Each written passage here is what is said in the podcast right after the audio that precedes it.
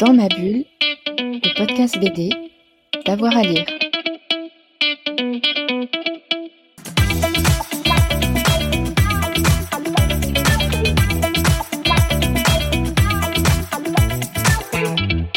Bonjour à toutes et à tous, bienvenue dans ce nouvel épisode de Dans ma bulle, votre podcast 100% BD. Le mercredi, c'est ciné. On explore les liens entre le cinéma et la bande dessinée. On a déjà eu le plaisir de parler de Tintin ou bien encore de Daredevil. Aujourd'hui, on s'intéresse à la plus belle mâchoire carrée des comics, le plus rouge des super-héros, la créature de Mac Mignola. Je veux bien entendu parler d'Hellboy. On va s'intéresser au film Hellboy, celui de 2004, celui de 2008, celui de 2019. Et avec moi, pour en parler, j'ai Cyril Jacquins, la plus belle mâchoire de Dans ma bulle, notre podcast, notre chroniqueur émérite. Cyril, bonsoir. Bonsoir. Alors Hellboy, je l'ai dit, c'est un personnage de Mac Mignola, imaginé dans les années 90, qui depuis cumule les mini-séries et les one-shots en BD. Mais Hellboy, qui est-il vraiment, Cyril? Alors Hellboy, c'est euh, c'est le premier personnage qui apparaît sous la plume de Mike Mignola aux éditions Dark Horses. C'est un super-héros, mais pas vraiment. C'est un personnage, un monstre, ça c'est une certitude. Euh, Mike Mignola parle de, de, facilité à dessiner des monstres plutôt que des hommes. C'est un monstre qui vit avec des monstres, mais aussi avec des hommes. Le personnage apparaît dans les années 90, en 94 pour être précis, et c'est un personnage euh, qui parle peu, qui a des traits euh, très très marqués, et qui se qui vit dans des mini-histoires entre guillemets avec beaucoup de légendes urbaines, des légendes traditionnelles revisitées et des choses qui sont très très gothiques et font appel à, tous nos mémoires un petit peu Lovecraftiennes. Euh, donc des choses qui, comme Mike Mignola le, désigne et le définit dès le départ, des choses qui ne sont pas euh, pour tous les publics, mais des choses vraiment pour les gens qui aiment les univers gothiques et noirs et ça, c'est le début de Hellboy. Donc effectivement, c'est un petit personnage rouge qui sort de l'enfer, d'où son nom Hellboy, qui se coupe les cornes pour euh, paraître humain. Mais ça, c'est le côté un petit peu euh, romanesque du personnage de Mike Mignola. Et Dieu sait que dans les premiers opercules et, et dans les premières BD, il n'y a pas beaucoup de, de, de, moments où il est humain. On retrouve vraiment un mmh. personnage assez brut de décoffrage, qui parle pas beaucoup, qui est confronté à la violence des animaux et des hommes et qui euh, s'en sort toujours plus ou moins bien, mais il y a quand même énormément de violence. Et effectivement, encore une fois, c'est des univers qui sont très très sombres, très noirs, mais qui sont absolument incroyables. On parlera notamment, enfin, on pensera à l'épisode et à la petite histoire sur Baba Yaga qui vient tous les soirs euh, hanter les humains en comptant sa vaisselle. Des choses absolument incroyables qui font vraiment appel à beaucoup de poésie et beaucoup de romans. Et de romanesque aussi. Il y a, il y a.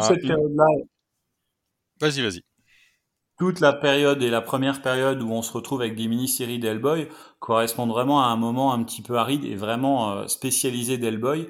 Et c'est ce que Mike Mignola va très rapidement regretter. Il aime beaucoup son personnage et son univers, mais il souhaite toucher un, large public, ce qu'il n'arrive pas à faire. Donc il va un petit peu changer euh, son fusil d'épaule sur les séries. Il va rajouter un petit peu d'aventure, un peu moins de côté gothique et noir pour tout doucement euh, ouvrir son personnage sur des, sur, des aventures qui sont beaucoup plus grand public et aussi un peu enfantines, tout en restant au contact des mythologies. Alors pourquoi je vous parle de ça? Bah, bah, Tout simplement parce que l'idée de cinéma va arriver un petit peu à ce moment-là. Il va avoir une rencontre avec un fan de la première heure de, de Mike Mignola qui s'appelle Guillermo del Toro, que l'on commence à découvrir déjà avec un film comme Chronos et qui va s'affirmer comme un grand réalisateur aussi proche des univers monstrueux et gothiques qui aime Lovecraft également et qui se trouve très très bien dans ce dans cet univers cinématographique fait de monstres, puisque on le rappellera pour ceux qui ne le savent pas, Guillermo del Toro au départ a une formation de maquillage, de maquilleur. C'est un maquilleur qui aime aussi beaucoup les monstres. Et nos deux, nos deux amis vont se retrouver autour d'un projet qui est très simple, c'est comment euh, faire un film avec Hellboy, comment réussir à transposer ce personnage très particulier et pas encore très charismatique auprès du grand public, et en faire un super-héros, un modèle de base. Et donc, ce qui va se passer aussi, c'est que bah, dans un premier temps, euh, ils vont décider de travailler ensemble sur le projet. Donc, Mike Mignola plutôt côté scénario et euh, caractère designer, et euh, Guillermo del Toro pour toute la partie production et mise en scène. Et ils vont aller voir les grands studios en proposant un premier projet autour de 65 millions de dollars, ce qui n'est pas, pas énorme, hein, ni excessif pour un film de super-héros en arrivant à la porte des studios, en montrant que les super-héros au cinéma, ça commence à arriver un petit peu. On est sur les succès de Sam Raimi et progressivement, il y a un marché pour les super-héros et donc, eh bien, pourquoi pas, à l'aube des années 2000, euh, passer le pas sur Hellboy et réussir à transformer Hellboy en super-héros euh, bankable, pourquoi pas. Hmm. Alors à ce moment-là, il y a un casting parce que Guillermo del Toro, c'est quasiment son premier film à, gros budget, c'est ce qu'on peut, euh, dire. il y a Ron Perlman qui va incarner Hellboy au cinéma. Alors, c'est pas tout à fait son premier film à gros budget, puisque juste avant, il va réaliser Blade 2, qui lui, hmm. pour le coup, est un, film, une série qui marche très très bien avec Wesley Snipes, dont on parle plus du tout aujourd'hui, mais qui était une vraie tête d'affiche à l'époque. Et donc, Guillermo del Toro se retrouve à, la manette du, deuxième, euh, du, deuxième, du deuxième épisode de Blade 2, qui marche très très très bien. Et euh, dans le rôle d'un des chefs mercenaires se trouve justement ce personnage interprété par Roll Perlman, qui va permettre un petit peu de donner une dimension beaucoup plus euh, fantastique et en tout cas beaucoup plus bankable à Ron Perlman, puisque quand on va enfin parler d'adaptation cinématographique du côté de, Sony ou d'Universal, on va arriver avec des gros, euh, des gros acteurs bankable comme Vin Diesel ou autres, et, et donc Guillermo del Toro va proposer Ron Perlman qui donc justifie son statut euh, de star naissante, entre guillemets, avec Blade 2. Et c'est comme ça, et par et grâce à Ron Perman, qu'on va tout doucement sur un casting qui commence à ressembler à quelque chose, avec un projet qui aussi commence à s'étoffer. On va aller chercher euh, William Hurt, donc l'acteur qui était quand même bien connu, notamment pour avoir joué dans Alien, et puis quelques acteurs comme ça qui vont compléter un casting qui va être de plus en plus savoureux et intéressant. Et au final, ils vont réussir à convaincre tous les deux euh, les producteurs, et le projet va être lancé autour de 65 millions de dollars. Ce qui, est quand même, euh, pas mal. On est sur une adaptation véritablement du, du comics. On, reprend un petit peu l'histoire. Sur ce premier volume, on est sur une adaptation du comic, sachant qu'il est défini entre Mike Mignola et Guillermo del Toro que la trame de base et la trame des premiers épisodes de, de, Hellboy, euh, et puis aussi que le, le, dernier mot, si jamais il y a conflit entre les deux, ça ira à Guillermo del Toro, puisqu'il s'agit de son film.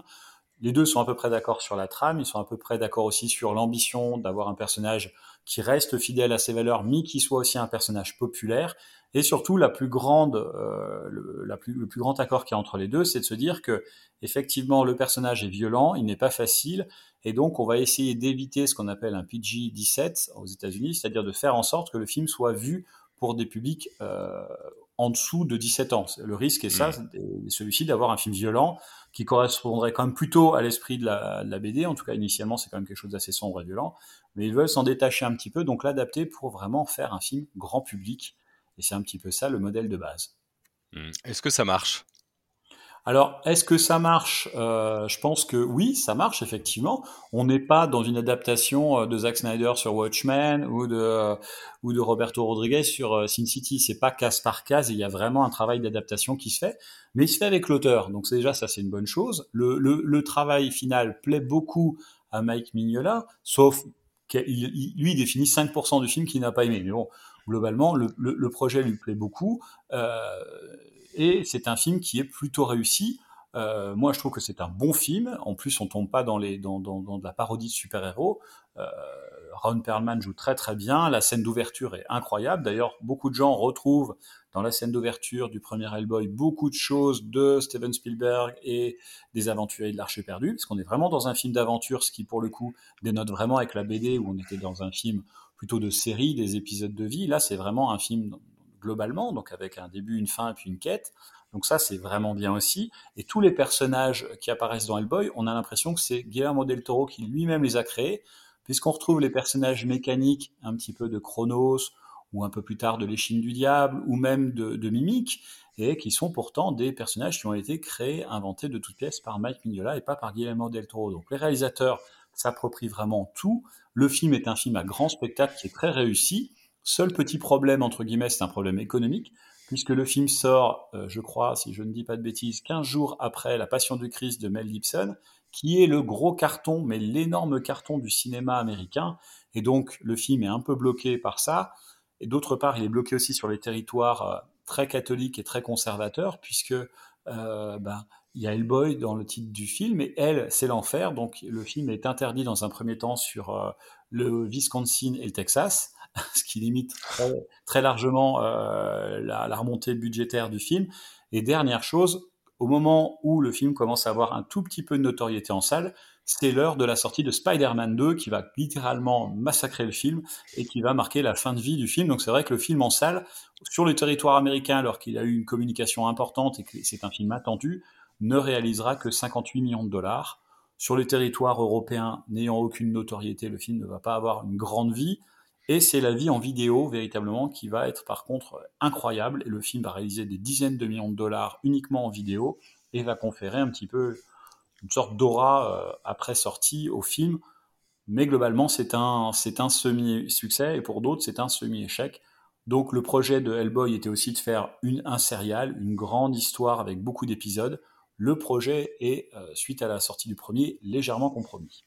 Ouais, parce que je regardais les, c'est 586 000 entrées au box-office en France, qui est pas non plus euh, euh, délirant hein, euh, du tout. Mais en revanche, tu parlais de la version DVD. En plus, c'est une version longue. Il y a 20 minutes supplémentaires. Oui, d'ailleurs, la version américaine est une sortie en version courte, alors que en Europe, le film est sorti dès le départ en version longue. c'est la particularité. Le film aussi en France, qui a été incroyable, c'est qu'il est sorti beaucoup sur les écrans des multiplex mais il a eu une vie qui est très intéressante sur les vies, euh, sur les vies de cinéma réessai et avec des séances VO, puisque le film était vraiment déjà considéré comme un film d'auteur et Guillermo del Toro déjà comme un réalisateur auteur entre guillemets, donc deux vies différentes. Euh, malgré tout, il va y avoir la possibilité pour la doublette euh, del Toro Mignola de réaliser un deuxième épisode du film quatre ans plus tard, puisqu'il faut, il faut attendre 2008 pour avoir la possibilité de voir le deuxième épisode. Un épisode beaucoup, beaucoup plus ambitieux que le premier. Oui. Hellboy 2, Les Légions d'Or maudites, ou Hellboy 2, l'Armée d'Or au Québec, il y a toujours des, films un petit peu, des titres un petit peu différents. Là, on est en, 2008, on reprend une partie des acteurs, puisque Ron Perlman euh, est, toujours euh, là. On va suivre un petit peu, c'est véritablement euh, une, une suite. Projet beaucoup plus ambitieux, ambitieux, là, on parle de 85 millions de dollars de budget on parle aussi d'une histoire originale, ce qui n'était pas le cas bah pour la première partie, qui était une adaptation, avec la complexité de l'adaptation, c'est-à-dire réussir à trouver un petit peu un équilibre entre l'histoire écrite, ce qu'on ce qu'on veut démontrer, surtout faire un long métrage avec plein de petites histoires, c'est quand même quelque chose d'assez compliqué. Là, pour le coup, on pose une histoire et on va du début à la fin créer un mythe. Et là, pour le coup, on a vraiment posé les bases d'un mythe. On reprend très rapidement l'histoire du film avec euh, la Deuxième Guerre mondiale, le nazisme, l'arrivée d'Hellboy, tout ça est repris de façon très rapide. Et derrière, on va développer une histoire, un mythe avec les fameuses légendes euh, de l'armée d'or. Euh, et donc, tout ça pose le film véritablement en grand descendant des, Indiana Jones et autres, et autres Rashomon, ce genre de choses. On est vraiment sur quelque chose de très sympathique. On, est, on, se décale encore plus du, de, la première partie d'Hellboy. Et là, véritablement, c'est un film fantastique, formidable aussi, mais qui, qui allie aussi bien l'aventure que le côté gothique qui est encore très très présent. Et pour moi, c'est vraiment une, plus grande réussite. En tout cas, c'est vraiment une grande réussite cinématographique.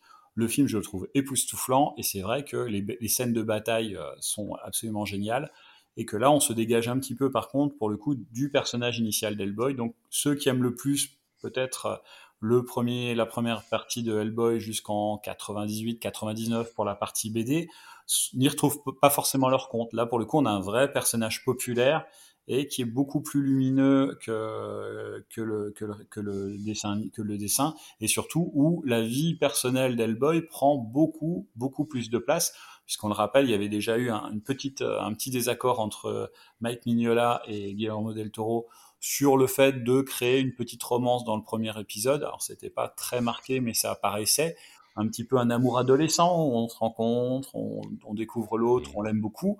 Sur la deuxième partie, pour ceux qui l'ont vu, pour ceux qui l'ont pas vu, on spoil un petit peu. Mais c'est carrément la vie de couple avec les premières disputes, le fait qu'Hellboy soit obligé de quitter un petit peu son domicile, les reproches de couple. Enfin, on est vraiment dans, dans la vie de couple d'un monstre, ce qui est complètement fou, euh, avec le, le, le, père de famille et autres. C'est vraiment, c'est très différent, mais le spectacle est très très réjouissant et, euh, et c'est un grand film. Mmh. Est-ce que ça tient aussi alors euh, aux effets visuels? Guillermo del Toro a pas voulu euh, les effets spéciaux numériques, en tout cas pas trop, euh, tout du moins. Est-ce que ça compte? Puis alors il y a plus de 200 créatures, une trentaine de monstres et, et un sens du détail complètement incroyable. Ça, ça marche? Ah bah ça marche très très bien. Après les effets spéciaux, quand on a la scène de la plante euh, dans la rue, il y a des effets spéciaux. Oui, bien sûr. Mais euh, mais euh, mais on est vraiment dans un univers fantastique. À un moment, on va découvrir un marché troll, un petit peu à l'image des Star Wars, où on découvre énormément de créatures. C'est très riche, c'est très drôle. Il y a beaucoup d'écriture. On pensera notamment au monstre qui a un bébé dans les bras et au final, on apprend que ce n'est pas un bébé mais euh, qu'il s'agit d'une maladie. Enfin, tout ça est très amusant, très drôle. C'est un petit peu méchant, mais c'est vraiment très bien fait et euh, avec un personnage d'Hellboy qui là pour le coup a un vrai caractère. On lui découvre un mauvais caractère, un amour pour les cigares, euh, une adoration pour le chocolat et les chats. C'est vraiment entre Alf et Colombo. Donc c'est passionnant parce que ça respecte l'idée globale du personnage, mais on crée un personnage avec un caractère alors que dans la réalité, sur les premières, euh, les premières BD d'Hellboy, on a une ombre, on a, on a quelque chose qui flotte, qui est violent, qui corrige et qui permet de sauver le monde de monstres qui, qui, qui menacent d'apparaître. C'est pas, c'est pas véritablement, ça pourrait pas être un ami ni un collègue, c'est juste un monstre qui chasse d'autres monstres. Donc le grand écart est vraiment important et, et pourtant c'est très très réussi. Enfin, je trouve. Et, et du coup, ça marche euh, mieux que le 1 plus d'entrées euh, de manière globale, plus de recettes. Plus d'entrées, plus de recettes, mais on est vraiment sur la vague du film de super-héros qui marche. Tout le monde compare euh, Hellboy à un film qui pourtant n'a pas forcément marché, qui est Hulk d'Ang en tout cas pas au niveau attendu. Et donc le, film marche très bien. On parle à un moment d'un troisième épisode, et, euh, et bien il est toujours dans les cartons ce troisième épisode avec la doublette Mike Mignola et Guillermo del Toro. Déjà parce que Del Toro a eu beaucoup d'autres projets qui sont apparus entre-temps, et aussi parce que le projet est encore plus cher que celui d'avant, les ambitions encore plus folles, et donc malheureusement le troisième, euh, le troisième opus n'a pas été lancé, en tout cas pas par, euh, pas par Guillermo Del Toro et Mike Mignola. Et non, puisque le, le troisième, qui est pas un troisième, c'est un reboot complètement du, personnage. C'est un film de Nell Marchand. Il est sorti euh, en, en, 2019. cette fois, bah, c'est David Harbour qui va euh, faire euh, Hellboy euh, véritablement. On va retrouver Mila Jovovich. Qu'est-ce qui vaut ce, ce nouveau Hellboy de 2019 alors le nouveau Hellboy de 2019, c'est très particulier parce que déjà Neil Marshall, on le connaît très bien pour avoir fait énormément de films d'horreur britanniques comme The Descent, euh, Arrivant, ce genre de choses. C'est un réalisateur gore, c'est un réalisateur du sang et un réalisateur anglais. Ça, c'est la première chose et c'est important, puisque d'ailleurs, Hellboy, la, troisième partie, en tout cas le troisième film, va vraiment prendre pied dans la culture anglaise, euh, des manoirs, des, chasses traditionnelles, ce genre de choses. Donc ça, c'est déjà quelque chose d'important. Euh, le Hellboy de Mike Mignola, c'est un Hellboy américain, globalement. Mmh. Il est baigné dans cette culture gothique, mais ça reste plutôt dans le New Jersey et pas en Angleterre. Donc la première chose, c'est celle-ci, c'est très différent. La seconde, c'est que Mike Mignola, euh, il donne pas son parrainage sur cette version-là. Il n'est pas opposé, mais il ne soutient pas, il ne participe pas au film. C'est quand même autre chose de très important.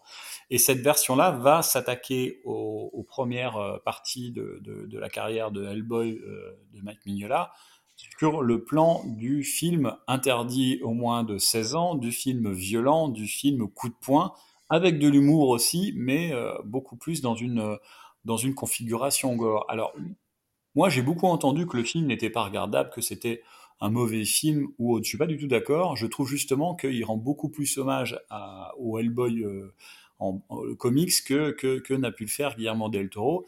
Euh, la prestation de l'acteur, on peut l'oublier, c'est absolument pas Roll Perman, il, est assez euh, mauvais. Les proportions de Hellboy, on a l'impression qu'il est beaucoup plus petit et moins costaud, donc beaucoup moins emblématique que n'a pu l'être euh, Ron Perlman. Et le film, effectivement, est, gore. Et ça ressemble plus à une série B qu'à un grand film de cinéma, qu'à un blockbuster. Néanmoins, les scènes où Hellboy se frotte à une sorcière, ou doit retrouver les parties d'une d'une sataniste démembrée, ou même la chasse aux monstres euh, orchestrée par un groupe de, bourgeois et de ducs anglais, est pour moi très réussi. C'est très réussi, mais c'est pas un film complet. Et ce n'est pas Guillermo del Toro, donc forcément, quand on attendait la troisième partie du travail de del Toro, on est un peu déçu, mais ça reste un, un travail très très correct. Une adaptation pour le coup, mais une adaptation euh, moyenne, agréable à regarder, mais très moyenne quand même. Mmh, j'ai regardé les critiques là, hein, c'est un peu, euh, c'est un peu dur, un nanar de l'enfer pour euh, le Figaro, une catastrophe pour Le Point, pour les Inrecuptibles, c'est un ratage intégral, dur dur, et en plus des rasis, pire préquel, pire scénario, pire réalisateur, pire acteur. Voilà, rhabillé pour l'hiver, mais toi tu dis quand même qu'il faut le, y jeter un œil. Euh, évidemment, on imagine qu'il n'y aura pas forcément de suite peut-être pour, euh, pour celui-ci?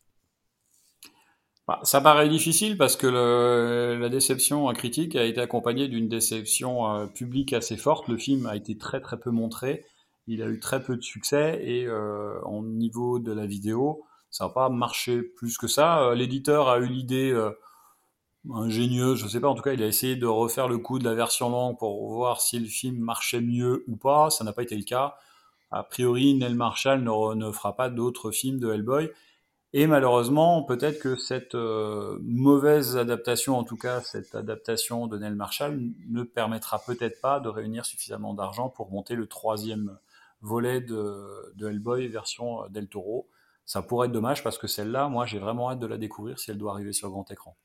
Ouais, ce serait vraiment, vraiment euh, formidable. Qu'est-ce qui pour toi marche le plus dans, Hellboy? On est habitué aux super-héros, les Marvel et DC, euh, où il y a de la bagarre en, en permanence. Qu'est-ce qui toi te séduit le plus euh, chez ce personnage?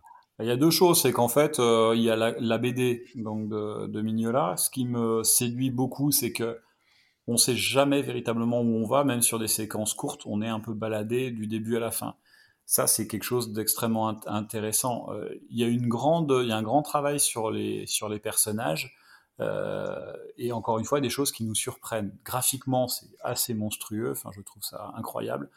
Et, le, on ressent le, on ressent le gothique. Il y a énormément de, de, de bandes dessinées qui se disent gothiques ou, ma foi, bon, bah, c'est, gothique parce qu'on voit que c'est très sombre et que les personnages euh, vivent dans des, dans, des, dans des paysages brouillards ou, ou dans une Angleterre qui pourrait être celle du 19e ou 18e siècle, mais ça s'arrête là avec euh, Mignola, on est vraiment dans le détail, dans le gothique. On peut sentir euh, le, mal apparaître, on sent, on sent vraiment une force très dangereuse qui, qui, fait froid dans le dos. Et ça, sur la BD, je trouve que c'est très très réussi. Par rapport à Del Toro, bah, c'est tous les ingrédients que moi j'aime chez Del Toro, c'est-à-dire que la magie qu'il peut avoir, c'est de faire animer, par exemple, un robot où, il commence à faire bouger un doigt et puis en, ensuite tout le, tout le robot s'anime comme s'il s'agissait d'une mé mécanique du XVIIe siècle. Euh, c'est le choix de la musique, les plans, c'est aussi cette capacité qu'il a à, à, faire et à produire des scènes chorégraphiques de combat, c'est incroyable. Et puis surtout sur la deuxième partie de Hellboy, sur les légions, c'est ce côté, euh, le travail de, de reconstitution d'un mythe, de création d'un mythe, le travail d'animation, puisque ceux qui n'ont pas vu, euh, les légions euh, s'ouvrent sur un, une superbe séquence d'animation qui explique justement les légions d'années, comment ça se produit. On retrouve des éléments comme dans tous les films de, de Del Toro. Il y a des elfes parce qu'il adore les elfes. On retrouve des, des, robots. On retrouve une mythologie, le, la quête du bien et du mal. Et tout ça, on, ça parle à tous, aussi bien aux enfants qu'aux parents. C'est un film familial, c'est un vrai plaisir de le découvrir et c'est un grand film. Véritablement, c'est un grand film d'aventure qui vieillira très très bien et qu'on aura toujours plaisir à redécouvrir dans 10, 15, 20, 30 ans. Et ça, c'est magique, tout le monde n'est pas capable de le faire. Del Toro, lui, est capable de le faire. Alors, je sais pas pour nos auditeurs ou nos auditrices, en tout cas, moi, tu m'as donné envie de revoir les, les premiers Hellboy de, de Guillermo del Toro. Merci beaucoup, Cyril. Ah, à votre service, mon cher. Eh bah, c'est super, vraiment. Si vous aimez, vous, Hellboy, ou si vous avez euh, détesté, après tout, pourquoi pas, laissez-nous votre avis euh, en commentaire. On vous le dira jamais assez. Abonnez-vous, ça vous permet d'avoir la petite notif à chaque fois qu'on a euh, une émission. Et puis, évidemment, hein, vous pouvez nous mettre une petite note. C'est un peu comme à l'école. Ça nous fait toujours plaisir. Merci à tout le monde. Dans ma bulle, c'est terminé pour aujourd'hui, mais on revient très vite dans le podcast. Bonne journée à tout le monde. Dans ma bulle, le podcast BD, d'avoir à lire.